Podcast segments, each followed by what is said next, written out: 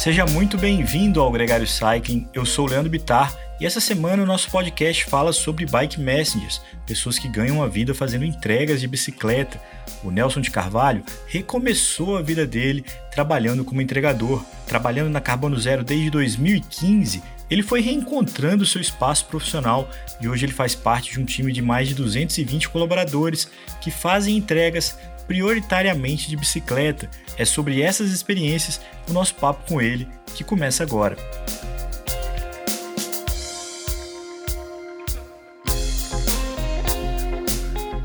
O Gregário Cycling Podcast é apresentado por Ciclorotas SP CCR, um projeto feito por ciclistas para ciclistas. Jungle e Ultra Coffee, a combinação que eleva sua performance. Plant Power Perform Your Best. Ciclovia do Rio Pinheiros, a ciclovia que revoluciona o jeito de pedalar em São Paulo. Saiba mais sobre nossos parceiros na descrição deste podcast.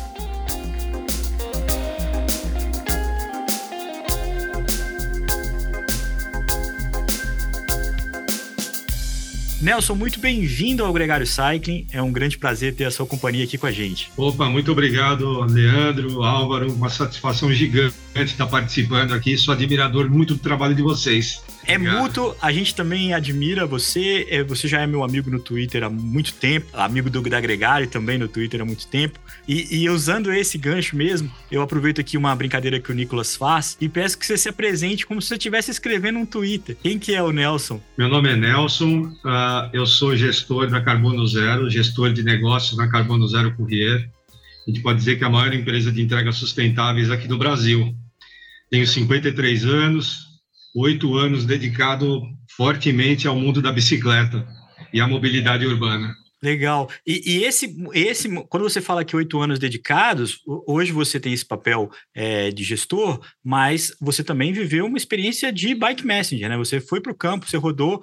Como é que foi essa sua aproximação? Uh, eu sempre fui empreendedor a minha vida toda, desde os 17 anos, então posso dizer que tenho uma ligação forte com a logística é, de mais de 30 anos. E em 2015, eu, numa daquelas guinadas que a vida da gente dá, eu resolvi é, viver da bicicleta. E como podia viver da bicicleta, sendo que eu sempre trabalhei com a logística?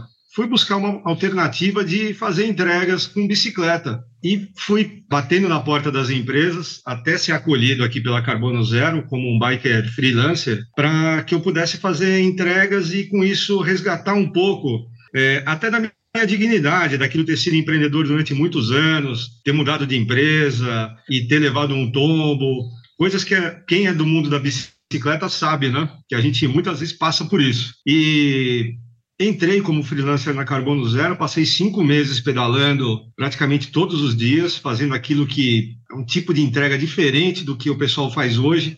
Eram aquelas, a gente entrava muito em substituição ao motoboy, então eu pedalava de 90, 100, 110 quilômetros por dia, de segunda a sexta. E isso me fez um bem gigante para a cabeça e em três meses eu praticamente perdi 30 quilos, né? Ao ponto das pessoas chegarem e perguntar se eu estava doente, hum. porque eu emagreci muito rápido. Eu falo, não, é a bicicleta, eu me achei. Agora, mesmo para o pessoal aqui que pedala, né, boa parte dos nossos ouvintes é ciclista, entende o que é uma distância de 90 km, que é de 100 km, né, e fazer isso dia após dia, é, como é que era o seu histórico com bicicleta? Como é que você criou a coragem de falar assim, não, peraí, eu dou conta de fazer isso, assim, de pedalar nessa frequência? Olha, eu vou te dizer que quando, em 2014, ainda no término de 2014, eu comecei a pedalar, eu moro ali na região do aeroporto de Congonhas. Falei, não, vou dar um pulo até Ibirapuera. E na volta, eu sofri um pouco, algumas subidas, eu tinha que empurrar a bicicleta. E eu falei, não é possível, eu tenho que superar isso. Né? Uma vida dedicada ao carro, praticamente, me custou caro ali mas a gente tem que ter um pensamento muito positivo de que a gente vai conseguir, você vai vencer aquela primeira subida, vai vencer a segunda, e assim você vai avançando, até o ponto de chegar aqui na Carbono Zero e poder participar do famoso teste físico deles, que na época eram rodar 32 quilômetros em duas horas e meia, é, por alguns, por um roteiro específico na cidade de São Paulo e tirar foto desses pontos, né? Olha que legal, e teve um teste. Teve o um teste aqui para entrar, tinha que fazer esse teste. E eu peguei um que tinha que pegar a Caiubi, tirar foto lá na Caiubi, lá em cima, com a rua Vanderlei. Que beleza! Uma das subidas é, mais uma... tradicionais aqui da, da Zona Oeste. Também. Mas eu falo assim que era uma luta constante, porque é você, a bicicleta e a sua cabeça. E você fala, eu preciso conseguir, porque muita coisa já deu errada aqui, e eu preciso que isso dê muito certo. Eu preciso é, nadar até aquela ilha, vai, vamos dizer assim, para ficar ter o meu resgate pessoal, né? Nelson, como é que foi aprender a negociar carros, ônibus, táxis, pedestres, motos? Olha, eu já pedalava de criança, já tinha sido atropelado quando era pequeno. Uma vez. vacinado, estava vacinado. Já. Mas aquilo, você olhava muitas vezes uh, a cidade e fala: não é possível, a gente precisa ter muita cautela. Uh, no começo, até pegava um pouco mais de calçada, e é, quando ia entrar no meio dos carros, não entrava no corredor. É, era bem conservador, pode-se dizer assim.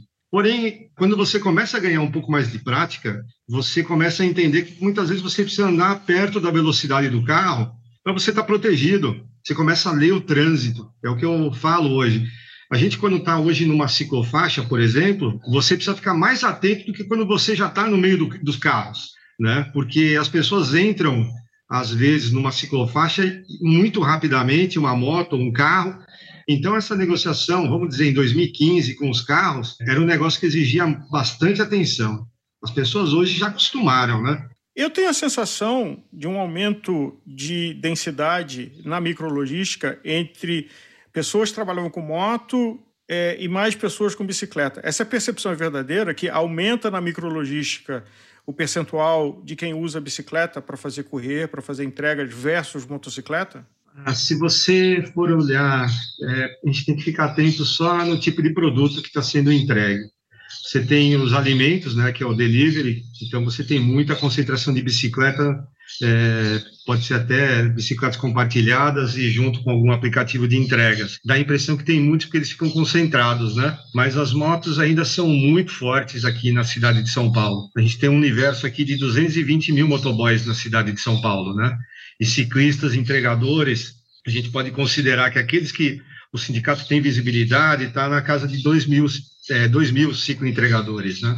E para vocês terem uma ideia do universo como é pequeno, uh, a, o ciclista, o entregador, não tem nenhum sindicato próprio. A gente está dentro do sindicato dos motoboys aqui em São Paulo. Quando eu comecei na Carbono Zero em 2015, os nossos maiores concorrentes eram as empresas de motoboy. Os aplicativos fizeram o favor de acabar com uma grande parte é, dos, das empresas de motoboy, trazendo a mão de obra para, vamos dizer assim, para ser um microempreendedor. Ele é um empresário dele mesmo, né? Porém, ele está abaixo do guarda-chuva dos aplicativos e daquele jeito, ele é um funcionário de ninguém as pessoas querem tirar onda que estão com eles, mas ninguém quer andar de mãos dadas junto, né? Assim como quando acontece um incidente, uma coisa Isso. dessa, esse profissional está sozinho, né? Exato. Para vocês terem uma ideia de como os aplicativos viraram, eles são nossos maiores concorrentes hoje. É, em 2018, a Carbono Zero se posicionou aqui estrategicamente saindo do setor delivery, que são dos alimentos, por conta dos aplicativos. Porque os restaurantes, é, muitas vezes aquilo se a mão de obra está precarizada, é porque quem contrata também não faz muita questão de saber quanto a pessoa na ponta vai ganhar. E às vezes até mesmo você sem saber, quando faz uma compra é, em algum site, em alguma, algum aplicativo de comida, você também não, tá, não quer saber quanto a pessoa vai ganhar para fazer a entrega. Então, em 2018, a gente decidiu sair desse mercado focamos naquele setor que a gente era já atuante desde 2010, uh, ah, que são as entregas de documentos e também produtos. Aí voltamos com o e-commerce. Eu estou comentando isso para vocês terem uma ideia de que os ciclistas hoje, não é porque a pessoa vai de bicicleta que o serviço tem que ser mais barato. Uh, a gente pode dizer que o valor do serviço hoje feito por bicicleta deve ser 10 ou 20% a mais do que ele pagaria num aplicativo é, usando uma moto. Isso porque quem pedala, eu já, como você bem disse, eu já, eu também sinalizei, eu pedalei muito, cinco meses, mas naquela intensidade é bastante. A bicicleta tem desgaste. Para quem tem carro, para quem tem moto, você sabe quanto custa um pneu, quanto custa uma câmara de ar, um reparo. O ciclista também. Então, às vezes você vai trocar uma câmara de ar, ah, 30 reais para trocar uma câmara. Para o ciclista é caro. Né? Então, apesar dele mesmo consertar, remendar e seguir andando, é, e as peças, é um custo alto para quem faz entrega. Então, é um erro as empresas e as pessoas imaginarem porque é de bicicleta, é, tudo pode, pode ser barato, né? E, e tem um gesto importante, que é inclusive o nome da empresa de vocês, de que você está dando uma contribuição para menor emissão de gases na atmosfera, porque não é um veículo a combustão, é um veículo autopropelido que é uma bicicleta. Sim. Nesse sentido também entram as bicicletas elétricas, os veículos elétricos como um todo, né? Que fazem parte Sim. da sua gama, né? Faz. Aqui tudo, tudo tem que ser carbono zero. Quando a gente nasceu, em 2010, a empresa nasceu dentro de um coworking, é, na Bela Sintra, e eram dois irmãos que tinham um sonho de melhorar o mundo, essa era a ideia, e tinham só dois ciclistas. É, os dois irmãos já não estão mais aqui na empresa, Hoje tem um sócio gestor que começou em 2013 e aí a gente passou a crescer, criou um sistema próprio é, desenvolvido para que os clientes possam monitorar desde 2014 todos os serviços que eles estão pedindo e como é que esse, esse serviço é executado. Uh, em 2014, a gente trouxe as primeiras scooters elétricas aqui também. E as bicicletas elétricas também, nesse período, a gente começou a usar uma ou outra, uh, não só esse modelo, mas também uh, bicicletas dobráveis para testar um multimodal, onde eu posso ter uma entrega, naquele período de 2010, a gente entregava só em alguns bairros aqui de São Paulo, Pinheiros, região da Paulista, coisa pequena, próxima, e imaginava que é, ao longo de 2014 a gente pudesse usar a bicicleta dobrável para atingir outros pontos da cidade. Só que você vê que o transporte público mesmo não favorece isso. Você entrar com a bicicleta dessa no metrô, dobrável, carregando, eles faziam você pôr numa sacola, né, que não podia entrar. Então, quer dizer, a gente levou isso até mais ou menos 2017, até que a gente não tinha mais ciclista nenhum que queria usar a bicicleta dobrável para fazer isso. O cara queria pedalando. Não, mas é, é lá, é, é lá no, na, no extremo da Zona Leste. Não, vou pedalando que é mais rápido. né? Além desses testes que a gente vê de vez em quando. E... O desafio intermodal, né? É, então, a, a, a, primeira, eu sei que a, a, primeira palavra que você vai dizer vai ser depende, mas é, entre entregar de motocicleta ou de bicicleta, que medições vocês fazem de, de eficiência de tempo? Olha, você pode dizer que até num raio de uns 5 quilômetros a bicicleta, não vamos dizer 3 quilômetros, a bicicleta vai chegar antes que a moto num raio de até 7 quilômetros, mais ou menos, vão chegar juntos, e acima disso a moto vai chegar na frente, mas pouca coisa ainda. Porque você precisa, dependendo da região, você precisa estacionar a moto, achar um bolsão para você chegar lá. Enquanto a moto a gente amarra até no rabo do cachorro, né? A bicicleta. Desculpa, a bicicleta. a bicicleta. A bicicleta a gente dá um jeito, né? É bem isso. Você Aliás, tem um estudo, nesse aspecto de prender a bicicleta, a gente vê em alguns lugares do hemisfério norte de que o, o Bike Messenger tira a roda da frente e, e, coloca a corrente das duas. Esse é um cuidado que também é necessário aqui em São Paulo? Olha, eu sempre. É, é que assim, a gente já teve casos aqui de tudo que a gente já tem um estudo na Carbono que a gente sabe que todo mês nós vamos perder duas bicicletas aqui que vão ser roubadas. Né? Isso já está dentro dos cálculos nossos. É, é lógico que tem gente que abusa um pouco, mas você prender, a gente sempre dá trava para as pessoas é um bom caminho. Uh, eu, quando era, dependia da minha bicicleta, se eu perdesse a minha bicicleta como freelancer, eu estava frito, não ia poder trabalhar e não ia ter outra bicicleta para repor. Então, eu sempre deixava em lugares e conversava com as pessoas, com os estacionamentos, e eles deixavam eu parar sem risco. Uh, nunca tive muito problema com isso, mas eu sei que uh, na Avenida Paulista, por exemplo, você não dificilmente consegue um estacionamento que vai receber a bicicleta. Aí tem uma outra, outra pegada que a gente faz aqui, junto com o Gucci da Aliança Bike, que eu faço parte lá do grupo de trabalho da ciclologística, a gente desenvolveu, uh, junto com o vereador em São Paulo, um projeto de lei que foi sancionado pelo Bruno Covas até que era a lei da ciclologística, onde os estacionamentos são obrigados a ter um espaço para deixar as bicicletas dos ciclo entregadores, vamos dizer assim, por um período X de tempo, que eles são obrigados a aceitar, para a gente tentar romper essa barreira de que você não pode deixar a bicicleta dentro do, do, do estacionamento e sim na rua. Uhum. Né? a gente vai costurando formas de beneficiar a cidade como um todo. É isso que eu faço muito quando eu vou nesses, nesses encontros, nos grupos de trabalho e tudo mais. E um assunto que é conhecido do meu ponto fraco, bicicletas elétricas. Como elas estão mudando o mercado de é, bike courier ah, na micrologística? É, porque tem vários fatores, inclusive Sim. são discussões que a aliança participa e lidera. É, mas como é que você está vendo isso acontecer? Ah, eu acho sempre muito positivo, porque é, muita gente se limita a pedalar porque é, fala que vai ficar suado, não vai aguentar. E a bicicleta elétrica colocou essa turma toda na rua, que eu acho que é muito legal. Aqui na, dentro da Carbono Zero, a gente usa a bicicleta elétrica é, em contratos para clientes.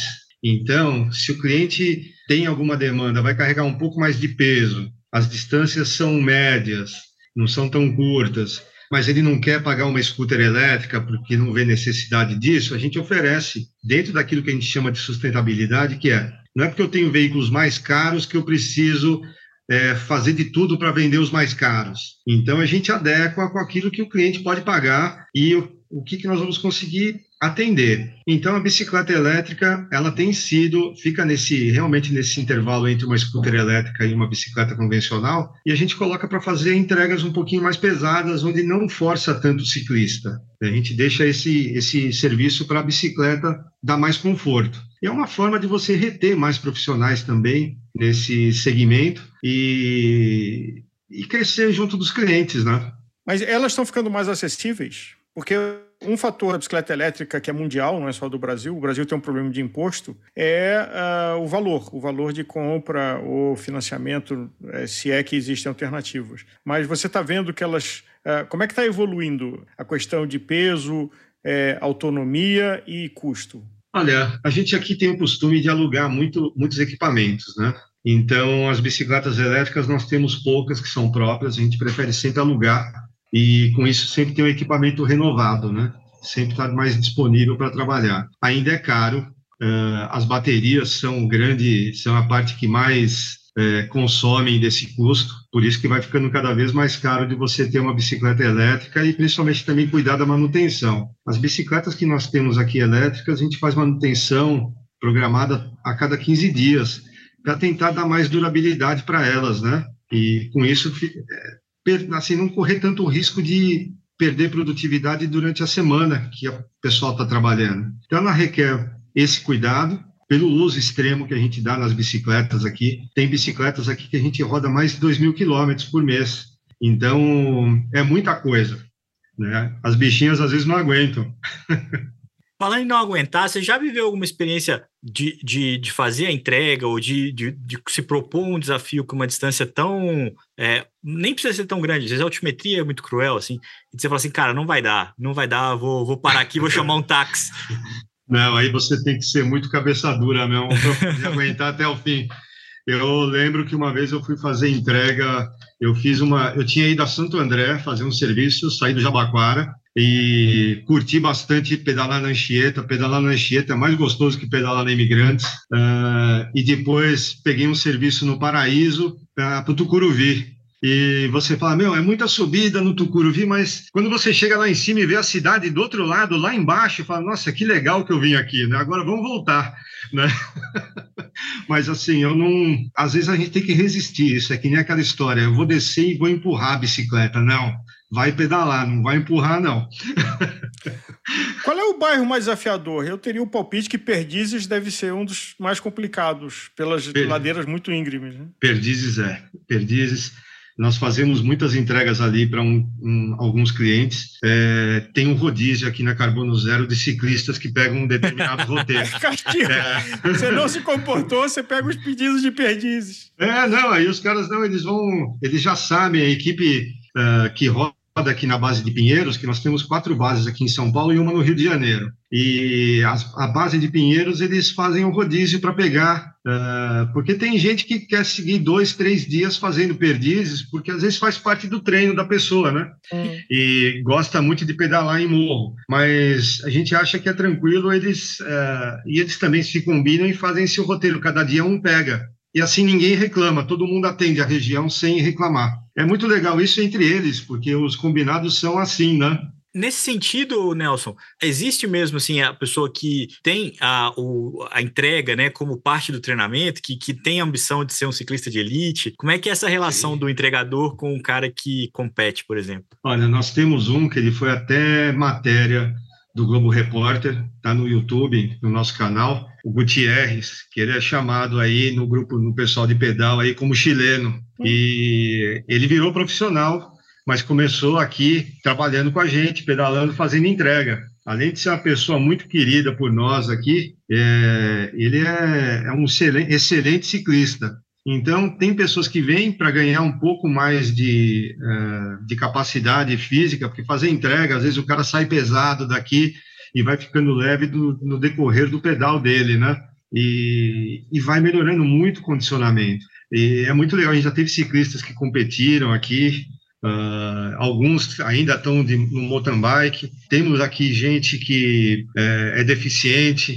Tem aqui ciclista que pedala no mountain bike, ganha medalha e só tem uma perna. Uh, o Davi, aquele rapaz que perdeu o braço na Avenida Paulista, foi é um caso muito emblemático e ele foi ciclista nosso durante muito tempo aqui, pedalando, entregava muito bem, além de pedalar muito bem também, ser uma pessoa gigante, né? Então, a bicicleta permite tudo isso, traz todo mundo, né? Nelson, eu sou um carioca extraditado em São Paulo desde 2002, pedalo desde o final dos anos 70 e tive vários embates, vários deles que eu não posso revelar publicamente, Sim. com os motoristas de ônibus do Rio de Janeiro. Como é que você mencionou que tem uma base no Rio? Como é que você compara o trânsito do Rio com o trânsito de São Paulo do ponto de vista da micrologística? Eu, eu não tive oportunidade de pedalar ainda no Rio de Janeiro, mas já andei muito por lá de carro. Realmente o trânsito de lá, não vou te dizer só dos ônibus, mas o pessoal do Rio de Janeiro é um pouquinho mais agressivo na direção, né? Agressivo é, é uma boa palavra. é mais do que aqui. Porém, você vê o passo, o pulo gigante que tem o Rio de Janeiro com a criação, as criações das APCCs, né? Uhum. Aquelas áreas para o pessoal poder treinar ciclismo de competição, que aqui em São Paulo a gente não conseguiu ainda avançar com isso, apesar de a gente já ter fomentado essa discussão, ter apresentado na CET e tudo mais. E eu vejo que apesar de ter esse, eh, o, o, trânsito do Rio de Janeiro ser agressivo, de São Paulo, às vezes ele não é tão tolerante com o ciclista, né? Você acaba pedalando e as pessoas te olham meio que, o que, que você está fazendo aqui? Eu, em contrapartida, os motoristas de ônibus na cidade de São Paulo, já pedalei na Radial Leste, que é difícil você falar assim, ah, tem a, tem a ciclovia na Radial, só que essa ciclovia existe bem lá para frente, né? Quando você se toca que tem essa ciclovia, você às vezes já está lá no viaduto da Aricanduva, que é aí que você lembra dela. E quando você tem que pedalar junto com os motoristas de ônibus, uma coisa que eu tenho por costume, eu sempre passo pelo cara no farol e cumprimento e com isso eu trago o cara para o meu lado. Ele não vai, ele vai segurar o ônibus se precisar. Se eu vejo que tem uma rua que dá para encostar, eu encosto, ele passa, depois vou atrás, e você vai fazendo essa negociação. No Rio de Janeiro, infelizmente, ainda não tive essa experiência, mas eu quero muito poder pedalar na sua cidade, lá. Agora, eu diria o seguinte: é, tem um amigo meu que até o Leandro conhece, que já pedalou na Suíça, e os motoristas suíços, mesmo suíços alemães, têm zero de tolerância com bicicleta. Às vezes jogam o carro Nossa. em cima. E aí na cabeça é o seguinte: a rua é lugar de carro, bicicleta é lugar na ciclovia. Então, assim, relato desse amigo meu de que não é só uma coisa de que a gente pensa que um hum. lugar é mais civilizado que o outro, é, é a visão de quem. Aqui, aqui espaço cada um pertence. É isso mesmo.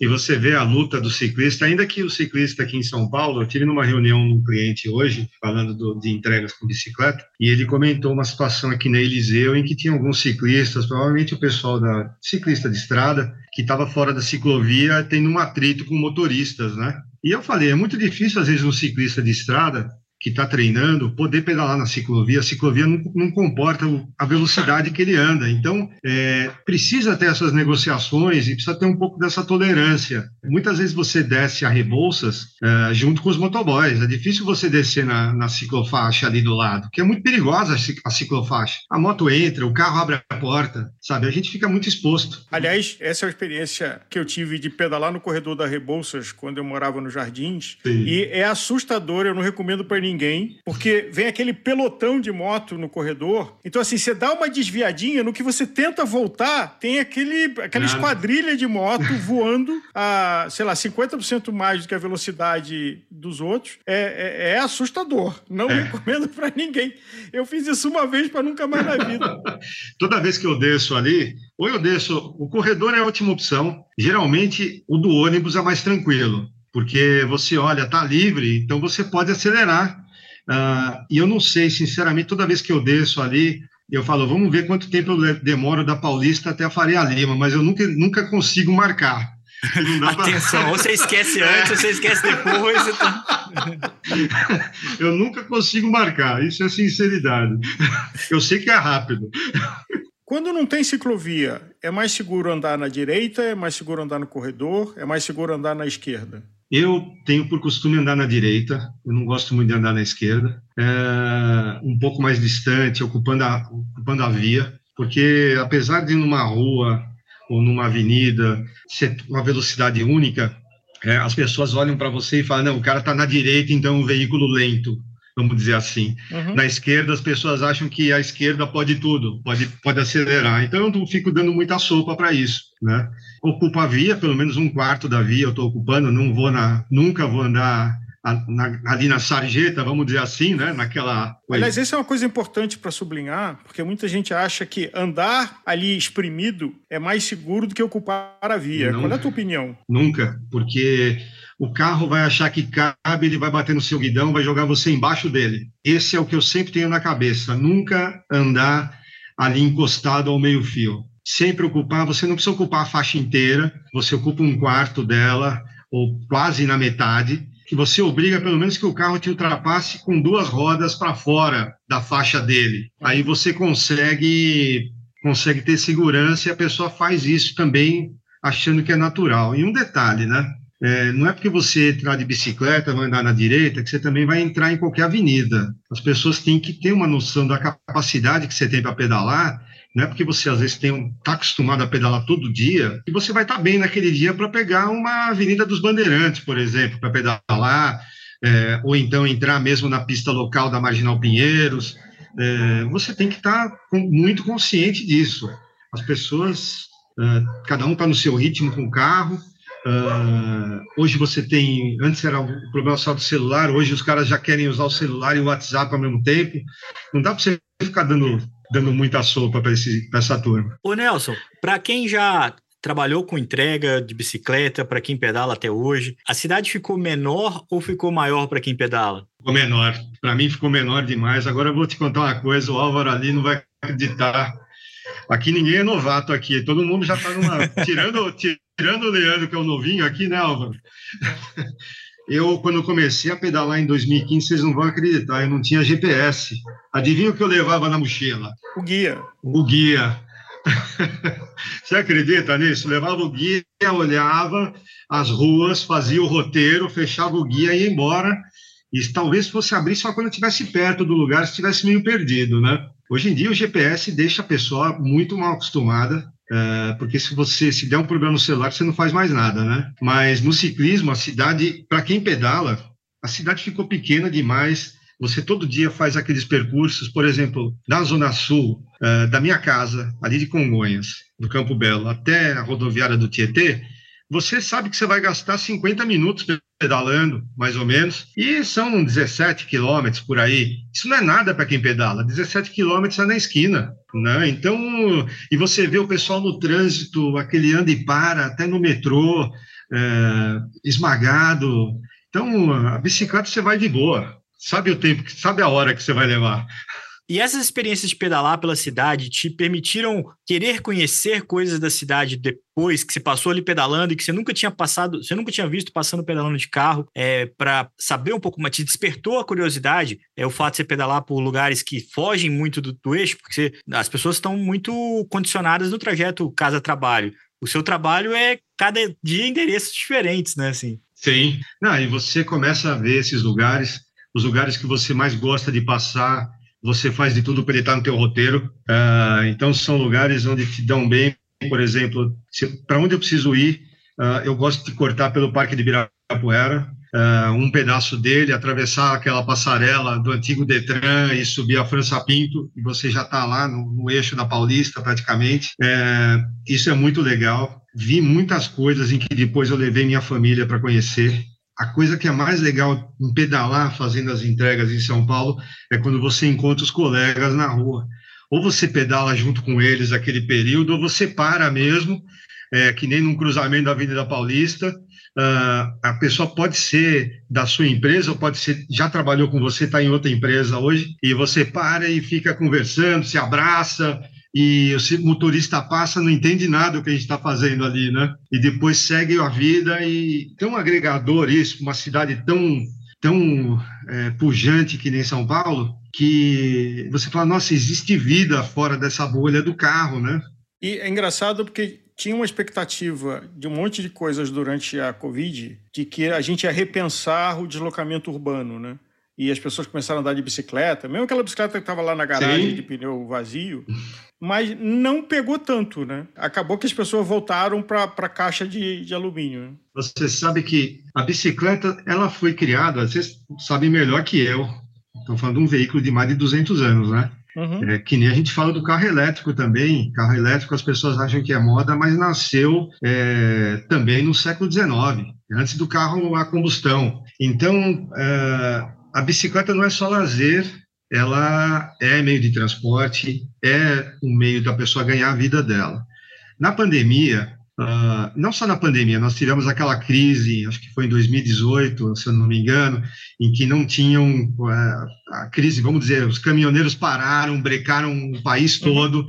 e as cidades começaram a repensar. Nós tivemos empresas que nos procuraram naquela época e a gente achou que eles fossem continuar depois que a crise passasse. Foram todos embora. E a gente, o Covid, que nem você bem disse, foi isso daí mesmo as pessoas vieram para o lado da bicicleta. A parte dos cicloentregadores, vamos colocar assim, da logística sustentável, ela se sobressaiu muito, porque, para você ter ideia, tinham clientes nossos em que a gente pedalava com mais de 80 ciclistas por dia, fazendo mais de 3 mil entregas, e nós tivemos aqueles erros da CET em que ela é, liberou somente o centro da cidade para fazer entregas de bicicleta, ou então você podia entrar de carro elétrico. A gente entrava nos dois porque estava tranquilo. Mas você vê, tanto se fez, a prefeitura não conseguiu fomentar o uso da bicicleta para o deslocamento, trabalho, colocou todo mundo dentro, que precisava trabalhar dentro dos coletivos. Quer dizer, foi um, uma coisa que a gente tentou fazer, teve a grande oportunidade de virar a chave e as pessoas, por comodismo, não seguiram os bons costumes, bom, bom, os bons hábitos, vamos colocar assim. Quem pedala hoje eh, são as mesmas pessoas que pedalavam antes, poucos acho que foram arrebanhados por essa, por essa, por esse bom motivo, vai, de pedalar, mesmo seguir pedalando depois da pandemia. É uma pena. Mas a, a, a, malha de ciclovia de São Paulo cresceu bastante. A ciclovia é uma coisa que a gente viu na penúltima eleição de prefeito, que foi uma plataforma mas muita coisa começou e não foi sustentada. Então, eh, talvez não tenha ido tão rápido quanto a gente gostaria, mas há uma evolução. Sim. É... Se hoje a ciclovia ela convida as pessoas a usar é, ciclofaixa, ciclofaixa de lazer também. A gente já teve a, a tristeza de ficar mais de um ano sem no passado, e aquelas pessoas que estavam usando, levavam os filhos para pedalar, começaram a ficar com as bicicletas paradas em casa, que já não tinha mais como sair em segurança. E a gente precisa realmente aquilo que o pessoal, o poder público entenda que não dá para ficar construindo mais pista. Você abre uma 23 de maio, agora na Bandeirantes, espaço para a moto poder andar com segurança, quer dizer, a, a, faixa azul, né, que eles falam. Mas a moto anda na faixa azul, mas anda nas outras faixas, junto com os carros também. Então, uh, e a bicicleta está é, proibida de, de, circular em muitos lugares. A gente entra porque a gente é enxerido, né? Ô louco.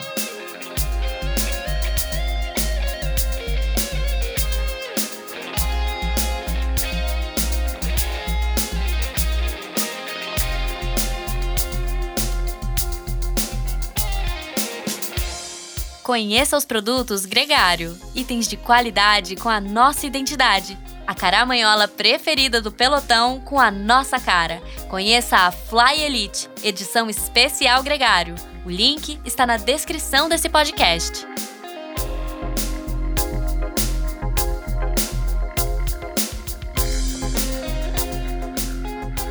Muito bem, você acabou de ouvir o Nelson de Carvalho no episódio Bike Messenger. Junto com ele, o Anderson Bike Boy, uma história de vida muito bacana que ele dividiu aqui com a gente, onde a bicicleta tem um papel fundamental. Muito obrigado por ter chegado até aqui com a gente. Sempre lembrando que toda sexta-feira tem episódio novo no Gregário Cycling e quase diariamente tem conteúdo inédito gerado para quem é apaixonado pela bicicleta.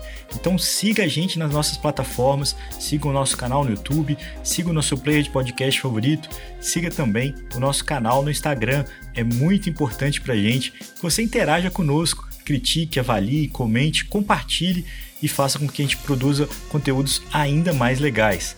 Um grande abraço para você e até a próxima!